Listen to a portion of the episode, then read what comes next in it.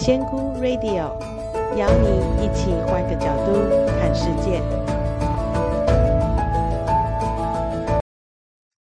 Hello，大家好，我是仙姑。我最近又重新开始我的读书会，但是这一次的读书会跟以往不一样哦，我没有在脸书粉专上公布，因为我没有想要对呃外界的人开放。很抱歉哈，我必须这样讲，因为我之前办的那么呃，也没有说很多场，大概有十场吧，读书会，我也带大家读了四五本书，但是我发现啊，每次大家都没有读诶，连买都没有买。每次我开始的时候一问说，大家都准备好书了吗？然后大家都一脸茫然，然后就后来都会变成是我一个人读。然后我一个人整理，然后说书介绍给大家听。我觉得这好像是现代人的一个模式哦，可能是我们现在呃影片的资讯还有网络的资讯太多了，大家比较希望能够快速的截取这一些知识，而不是呃自己先吸收，然后我们酝酿一下、沉淀一下，然后经过讨论再。回馈回来，大家都是想要单方面的接收知识，而且越快越好。你帮我整理好的更好，所以我其实觉得还蛮沮丧的。所以后来我就不办读书会了。那前阵子不知道怎么了，我们的光课学生的群组里面，同学的群组里面，他们就一直在说：“Sunny，我们觉得读书会很棒啊，你要不要办啊？怎样怎样？”然后我就说不要，我说我觉得我真是说书一样，你。干脆就讲我是演讲好了，我根本就不是读书会。我心目中的读书会是怎么样子嘛？我就跟他们分享，哎，就他们跟我打包票，他们一定买书，而且一定照范围看书，希望我能办读书会。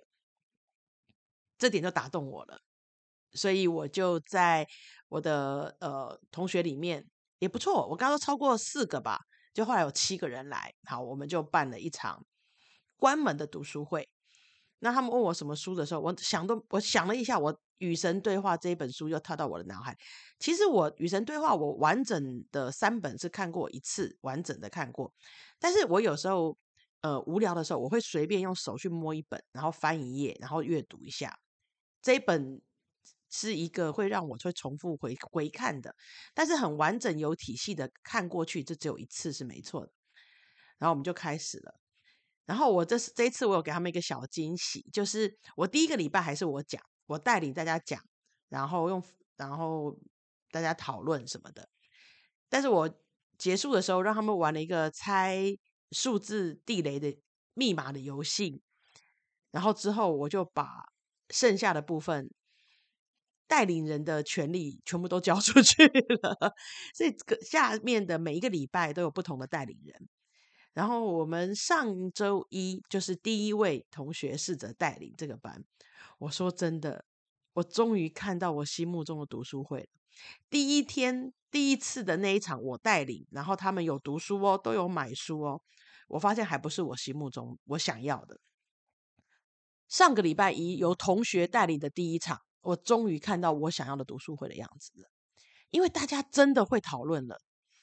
大家会开始说，我觉得我看到这一边的时候，我有点不太懂，想要跟大家讨论一下。然后大家开始互相说大家的感受，然后会彼此说明自己的感受。那有些有些人，因为那些文字其实有些是比较抽象的，他们会有不同的看法。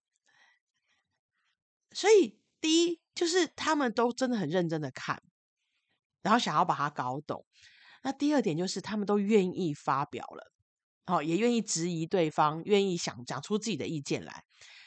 然后，但是有时候他们讲完之后呢，我也我也会有我的看法哦。然后我就发现，我一讲完之后，大家就安静了，有一点像是那个数学题目，老师忽然把那个答案秀出来，然后大家就安静的那种感觉。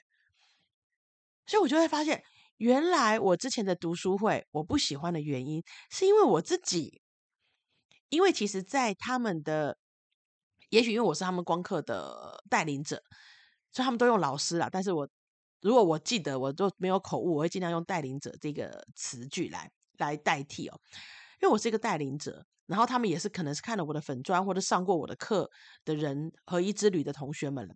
所以在他们心目中，其实我已经是一个权威了。好，我已经是一个权威了。所以只要当我讲完我的想法，但是那只是我的想法哦，但是他们都认为那是正确答案，然后他们就不会再讨论了。所以我后来就发现这点之后，我都压到最后、最后、最后一个，我才要讲出我的想法来。不然他们我一讲，全部后面就是停了。这就让我想起来啊，其实为什么我会走上这条路，有一个很大原因，就是我其实很反权威。我从小这这讲我讲话太长，就是其实我在做我的生命蓝图的时候哦，我有我有发现我有一个很大的权威的课题。然后那个时候其实我很难过，因为我的爸爸跟我的先生是两个在生活上，就是整个形象上是一个非常权威的代表。甚至我爸爸是职业军人，所以不管他的行为、讲话或是思想逻辑，他都是非常权威的。到他现在退休还是一样哦，他从来没有一句呃呃不是命令下来的句子。好，他的句子都是命令句的方式。那我的先生更是一个，虽然你们现在听他很很很俏皮活泼，什么什么什么粉红纯情男什么的。但其实真的认识生现实生活认识他之后，我会知道他是一个斩钉截铁的人，他是一个很 straight，就是很直接的人，而且就是你问我问题，我给你答案，你就闭嘴，你就听我的这样子。所以当我从小在这两个人，我从小在我爸爸身边，然后后来我长大，其实我蛮早结婚的，大学毕业两年就结婚了，然后跟我先生，那我一直都是把自己设在一个权威的下面，但是我却有很重的权威课题。那时候我就很难过，我想说，我为什么要这样搞我自己？但是为什么我知道我是反权威的呢？因为以前老师讲的话，我不会都听哦，我都会说为什么。而且我很讨厌说，我比你大，我是你长辈，我是你谁谁谁啊，或者是呃，我怎么我吃过的盐比你吃过的米还多，像这种要压我的。我绝对不服，我最讨厌这种事情了。或者是我像我之前有分享过，我看我连看木莲舅母都会觉得怎么可能？这样的地狱一点都不可怕。所以我其实脑海里面会对这些你告诉我就应该这样子相信的东西，我不会相信。我有满满腹的质疑。但是我的父母、我的父亲跟我的先生又是这种，跟你讲东就是东，讲西就是西。你不要给我啰里吧嗦，你不要给我那边变那些有的没的的那些问题出来。所以我其实是一个很矛盾的人，你知道吗？我帮我当时就在想，我为什么这样的个性，然后设了两，我安排了两个，因为其实像我们来讲，生命中尤其是父母，这一定是排排排进来的。我不是一个呃，生命中没有任何一件事情是意外或巧合。那我排了这样子的父母，排了这样子的先生，我到底是为了什么？后来我懂了。为了要逼我自己长出力量，因为我就是一个，我遇到权威，我就想要趴下去了。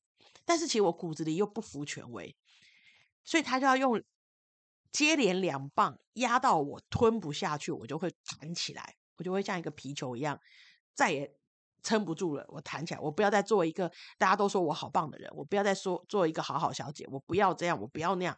我终于那颗气球在四十岁那时候整个。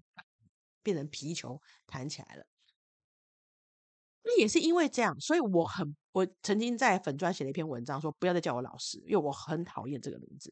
其实并不是老师这两个字我讨厌，而是在我们在学习的道路上，我们不要认为有一个角色他讲的话一定都是对的。当然啦，如果数学、国语。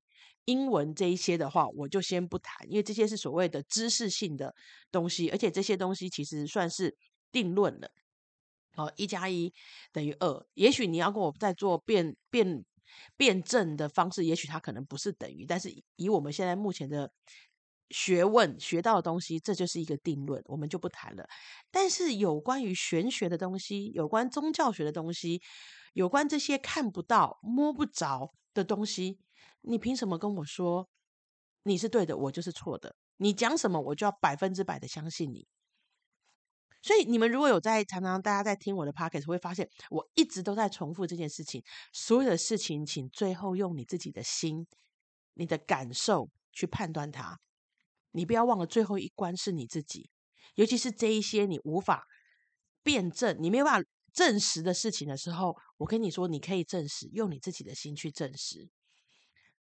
所以，当像我在办读书会的时候，当我发现原来我讲话大家就会安静，原来我是那个权威的角色的时候，我我我真的就是马上，后来他们有发现我都是最后讲，因为我希望大家就是要跳脱这个权威的角色。呃，不要被这个权威压下来，因为这就是我们华人很大的问题。华人通常都有权威的问题。我们认为这个人，比方说好了，这个人今天是数学老师，我在数学课，对，我听他的。但是你们有没有发现，我们会要求孩子在每一件事情上都去听这个数学老师的，包含生活作息，包含人生经验，包含什么什么。只要这个人是某样事情成功的，我们就会认为他其他东西都是对的。这就是权威的问题。比方说，我今天，好，我今天身为一个身心灵老师，我教了你一件事，你觉得哎，验证到对了。但是这件事情对了之后，你需要对我的每一句话都当成圣旨听吗？不需要，亲爱的，不需要。你还是用你自己的判断能力，因为我所分享的，当然我我没有，我不可能刻意分享我认为错的，但是在我的人生体验跟我的经验里面，我体验得到的东西不一定是你体验到的啊。比方说，好，如果我今天做梦，我梦到山崩，哦，梦到地震，我逃，也许是因为我对于。呃，我的健康有疑虑，所以我有一种恐惧。但是，也许你梦到的时候，是你对你的家庭关系有天崩地裂的感感觉。另外一个朋友梦到这个事情，可能是他对于他的金钱状况有害怕的感觉。所以，当我跟你说，哦，不要害怕，遇到这种天然灾害，就是你要看看你自己的健康是不是出了问题。那你要把我的话当圣旨吗？不行哎，因为这是，可是这是不是我说的实话？是。因为那是我自己往我里面看，我看到的问题，所以每个人其实都要，我觉得权威的问题就是在于，我们每个人都会认为有人比较高，有人比较低。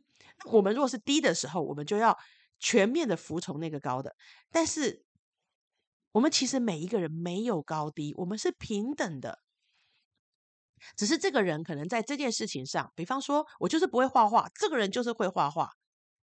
所以，我可以某个在画画的部分，我可以去欣赏他，好去效法他，或是这个人呢，他就是很会做运动，在运动的部分，我想学习的时候，我当然会找他。但是，我们需不需要把这样子的某一项特长的学习无限蔓延到全面？不需要，不需要。所以，各位，请你再注意一下，在你的生活里面，不管是老师、长辈。家长、社会有名望的人，或者是甚至是一些神明代言人，你们都要记得，你们自己跟他是平等的。也许在某一件事情上，比方说，呃，庙里的师傅在跟神连接的，你的信的神明的连接上，他是比你厉害的。好，因为他长时间都在钻研这件事情，他很棒。但是其他事情需不需要？不需要。所以今天我很想要跟大家分享，就是。这个权威课题，因为我们我们在我在接触学生的这些情况下，太多人有了。那我也觉得我能够走到这，就是因为我很不服膺这个权威，所以我才会在看到圣经的时候觉得不对，这个不是我要的。就是哦，我我会觉得那个宗教完全我我没有办法再下去了，我没有办法再信下去了。那在任何的宗教也都是一样，某些部分我都会卡住。因为其实你们要相信自己的心里面，其实你们都是曾经经历过。你们其实跟我们每一个人都有一个内在神性，这个神性是通晓万物的。好，所以你跟神一样的，你里面就有一个最最准确的检测机制。所以当你觉得这个事情怪怪的时候，千万不要因为权威的课题，因为他在某件事情比你优秀的事情的原因，你就趴下去。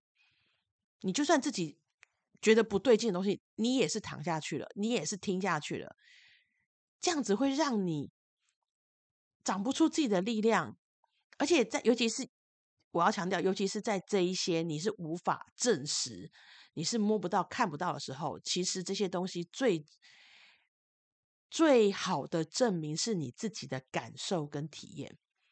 好，是感受跟体验，不是那些引经据典，不是那些旧有的书籍，不是那些上师老师们说的话，不是那些师傅们告诉你的。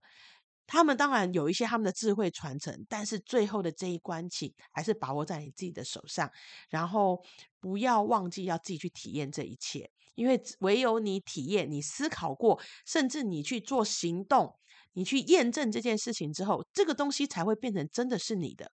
如果你只是听啊听啊听啊，然后你也没有去判断它是对的错的，你就囫囵吞枣把它全部都吞下去了，然后就抱着这个当圣经一样的话，当成这个一辈子的信念教条的话，永远都没有办法真的体验，你没有办法把这个东西内化成你自己的。所以大家记得哦，千万不要因为老师或是权威而放弃自己。应有的权利哦，要记得你自己也是一样的，是一个通晓万物的内在神性在你的身体里面哦。那今天就讲到这喽，下次我们有空再聊，拜拜。